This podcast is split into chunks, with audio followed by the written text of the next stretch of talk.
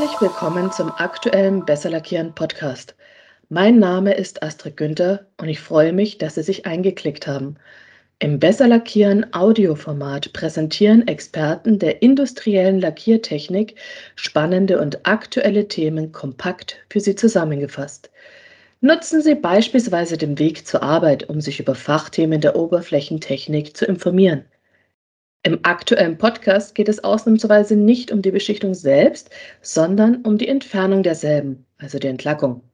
Der Fachexperte Ernst Hermann Timmermann, Geschäftsführer der Deutschen Forschungsgesellschaft für Oberflächenbehandlung e.V., geht in diesem Podcast auf die Herausforderungen der Entlackung ein und wie diese die Beschichtung beeinflussen können.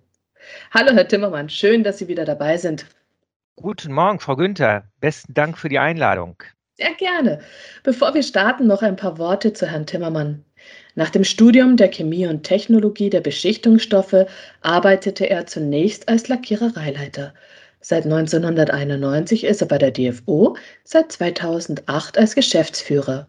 Timmermann betreut Fachausschüsse und Arbeitskreise, leitet Forschungsprojekte und Fachlehrgänge, berät industrielle Lackierbetriebe und agiert zudem als Sachverständiger bzw. Gutachter für Lackierungen.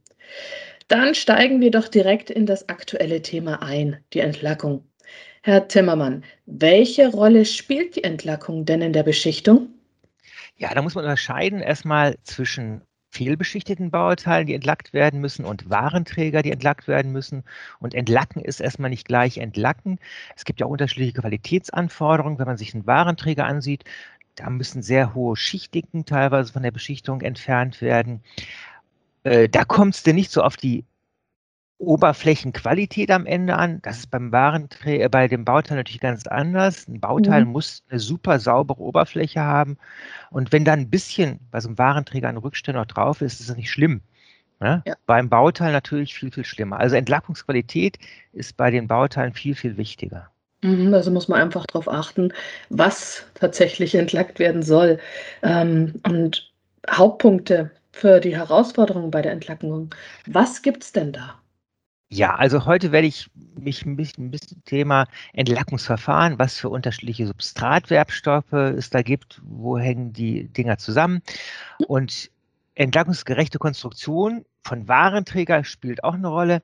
Äh, Warenträger selbst, da werden wir uns zu einem späteren Zeitpunkt mit beschäftigen, aber das Thema äh, die Konstruktion eines Warenträgers in Zusammenhang mit Fehlerbildern, die in Prozessen auftreten.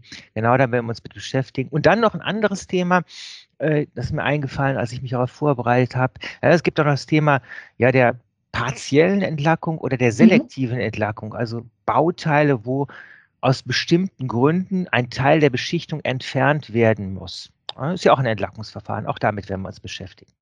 Sehr schön, also die ganze Bandbreite abgedeckt. Dann starten wir doch gleich mal mit den Grundlagen.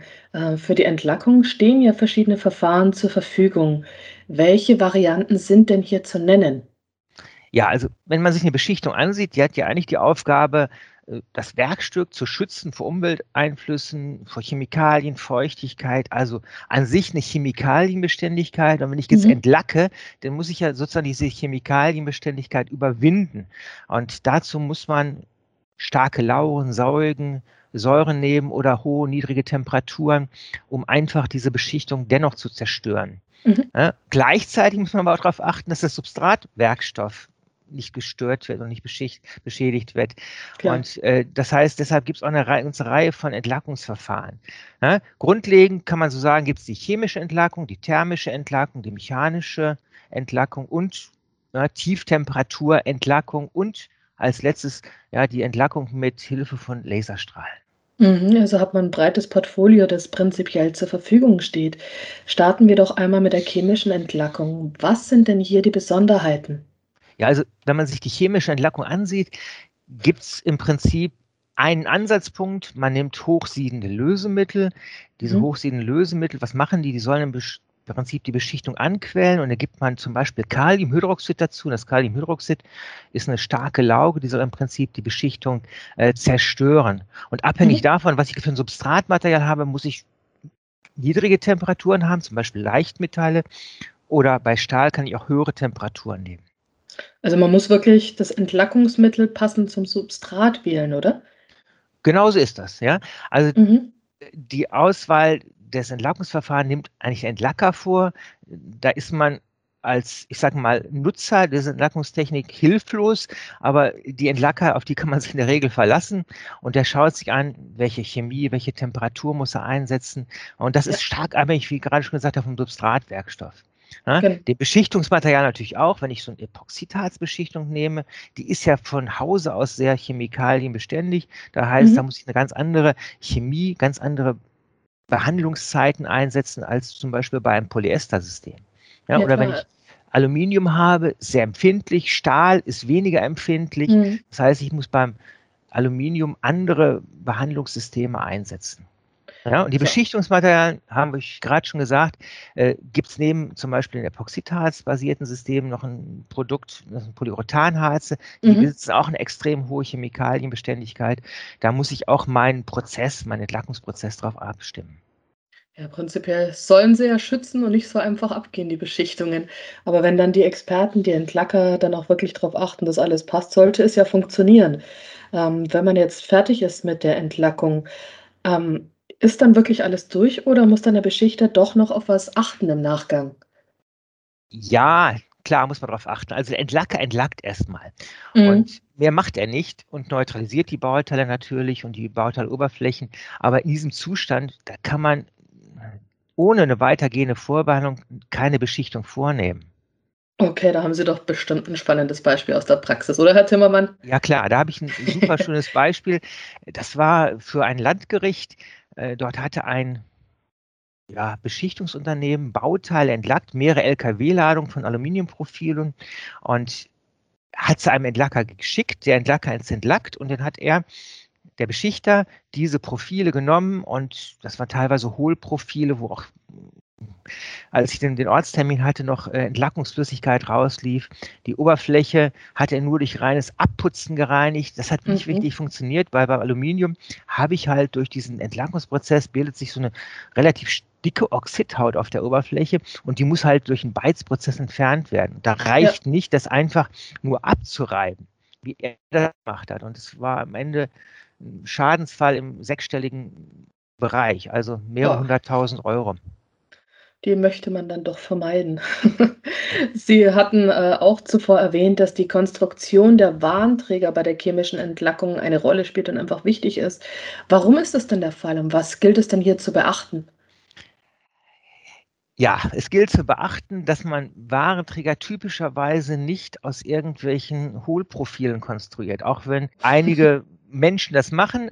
Und ich sage den Leuten immer, ihr könnt nicht verhindern, dass dort vielleicht doch irgendwo ein Loch drin ist.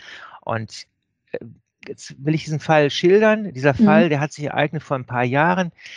Äh, da haben wir Einschlüsse in der Beschichtung gefunden, die bestanden aus Kaliumhydroxid. Mhm. Und da haben wir uns überlegt, wo kommt Kaliumhydroxid denn bitte schon her? Haben erst auf die Vorbereitungschemie getippt und dann haben wir überlegt, na, vielleicht ein anderer Prozess. Ich bin durch den Ofen, durch den Pulvereinbrennofen gegangen, habe dann irgendwelche Stäube aufgefegt und diese Stäube enthielten auch große Mengen als, aus Kaliumhydroxid. Mhm. Kaliumhydroxid ist halt, wie ich gerade schon erzählt habe, in Entlackungsmittel typischerweise drin. Ja. Und dann haben wir uns die Warenträger angesehen, dass es da Warenträger dabei gab, bei denen diese Hohlprofile offensichtlich nicht richtig zugeschweißt waren.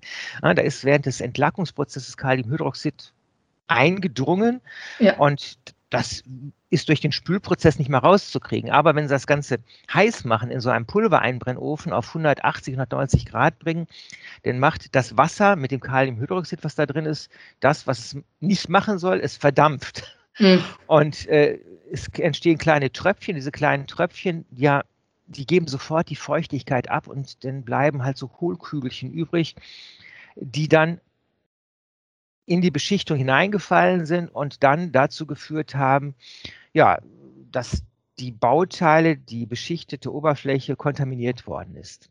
Ja. Und was man denn gemacht hat, wir haben denn diese äh, nicht wir, sondern äh, der Beschichter hat dann die Profile umkonstruiert und hat nur noch T-Profile dort eingesetzt. Okay. Und mit den T-Profilen war dann das Problem endgültig beseitigt. Aber zum Thema Warenträgerkonstruktion, was man dann noch alles falsch machen kann, hören wir uns in einem späteren Podcast nochmal an. Da freue ich mich natürlich sehr drauf. Soweit dann zur chemischen Entlackung. Was gibt es denn zur thermischen Entlackung zu sagen? Also thermische Entlackung muss man dran denken. Temperatur bei solchen thermischen Entlackungsprozessen liegt zwischen 380 Grad Celsius und 450 Grad Celsius. Mhm. Äh, da muss man darauf achten, ist der Warenträger, den ich damit entlacke, äh, überhaupt äh, dafür geeignet oder verzieht er sich? Also das ist eine wichtige Sache, auf die man achten muss.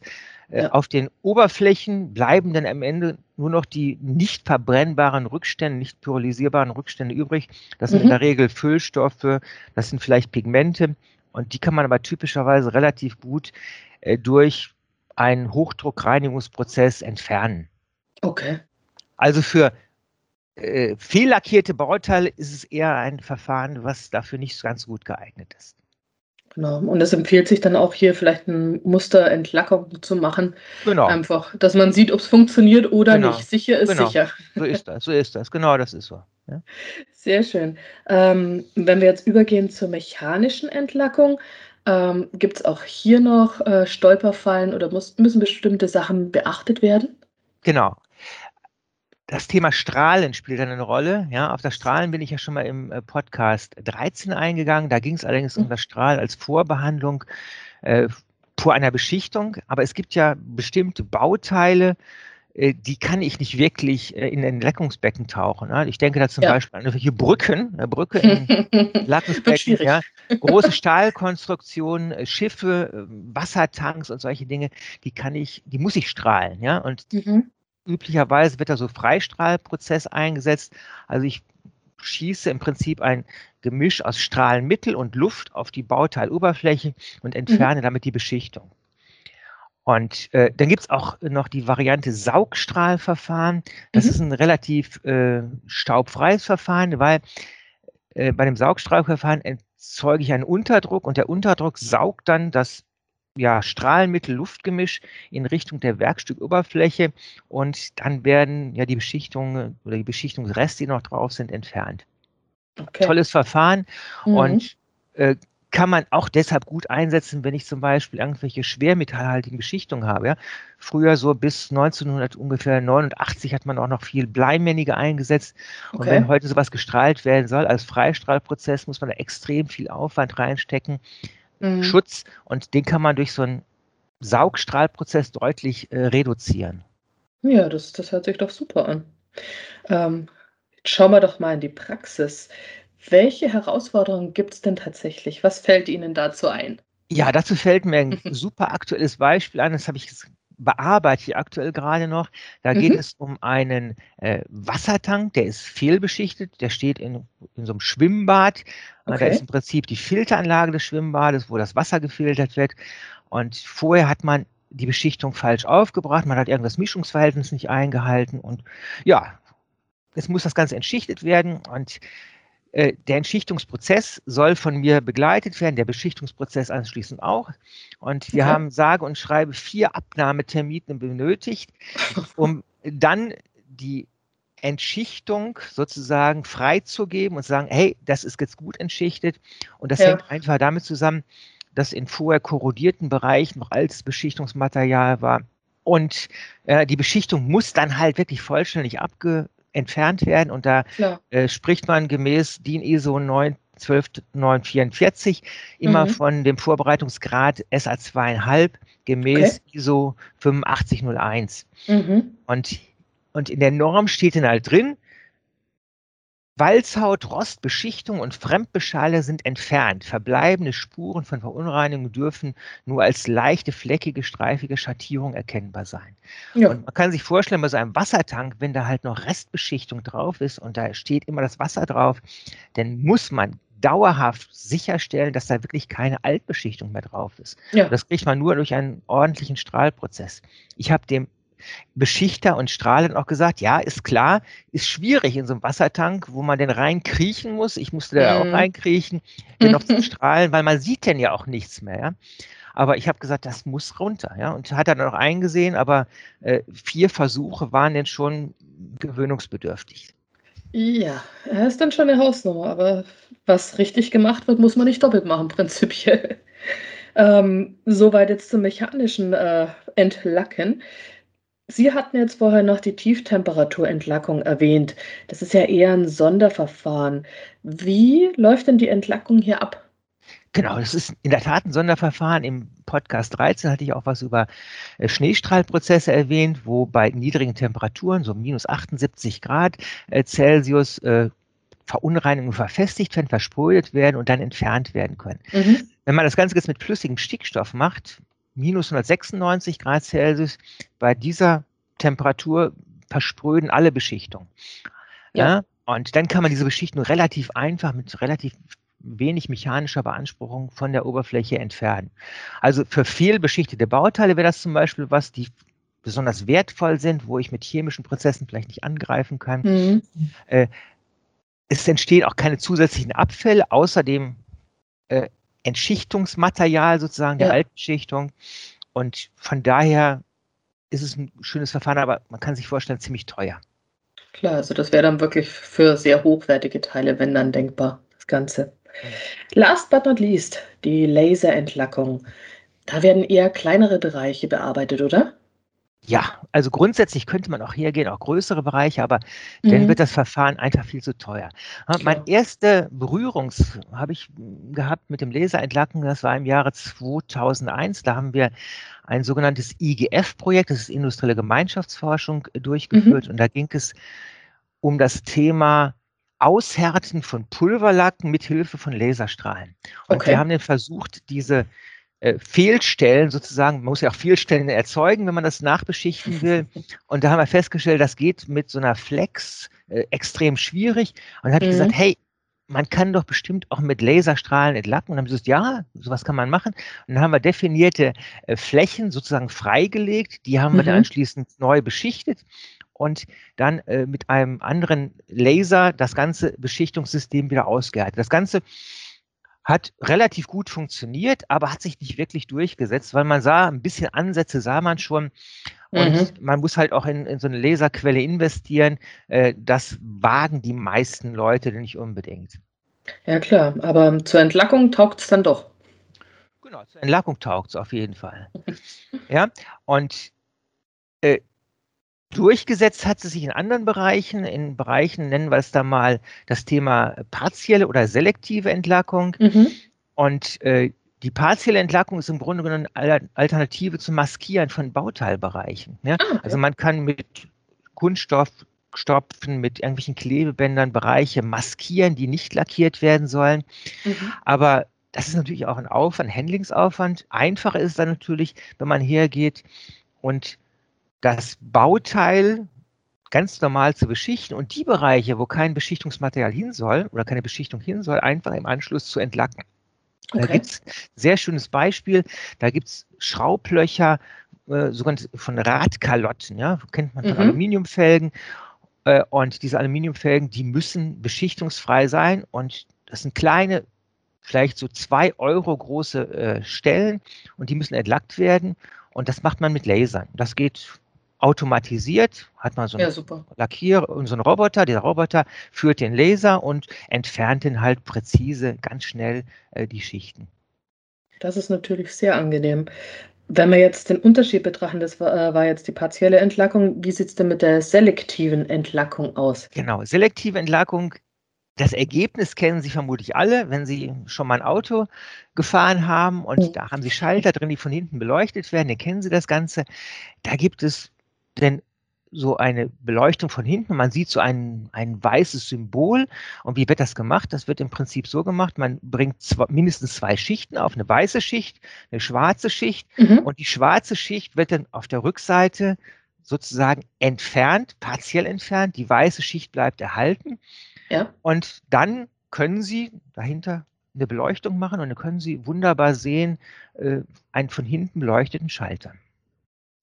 Äh, das, das zweite, das zweite betrifft äh, die Entlackung von äh, so Faserverbundstoffen. Ne? Okay. Äh, Faserverbundstoffe kann man sich vorstellen, wenn die entschichtet werden müssen, die bestehen vermutlich aus irgendeiner Mischung aus irgendwelchen Fasern und irgendwelchen Bindemitteln. Ne? Wenn sie es chemisch machen würden, dann würden sie zwar die Beschichtung runterkriegen, aber auch vermutlich den Faserverbundstoff schädigen. Und da mhm. ist es eine äh, Verfahren, was eingesetzt wird, ja, zum Beispiel bei Flugzeugen, um dort von CFK-Oberflächen Beschichtung zu entfernen. Und das kann man auch wirklich selektiv machen. Ich entferne nur einfach diesen Decklackaufbau und mhm. der Rest bleibt erhalten. Ne? Das macht man über die Einstellung der Laserintensität. Mhm. Und da gibt es ein paar Anbieter, die sowas anbieten. Also eine tolle Geschichte. Hört sich auf jeden Fall so an. Ja, spannend, ähm, Herr Zimmermann. Jetzt sind wir leider schon am Ende des Beschichter-Podcasts angelangt. Ja, vielen Dank, dass Sie diesen spannenden Überblick über die verschiedenen Entlackungsverfahren und deren Herausforderungen für unsere Zuhörer gegeben haben.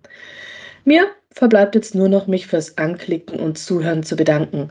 Schalten Sie auch das nächste Mal wieder ein, wenn der Besser Lackieren Podcast neue Fachthemen aus der industriellen Lackiertechnik für Sie bereitstellt.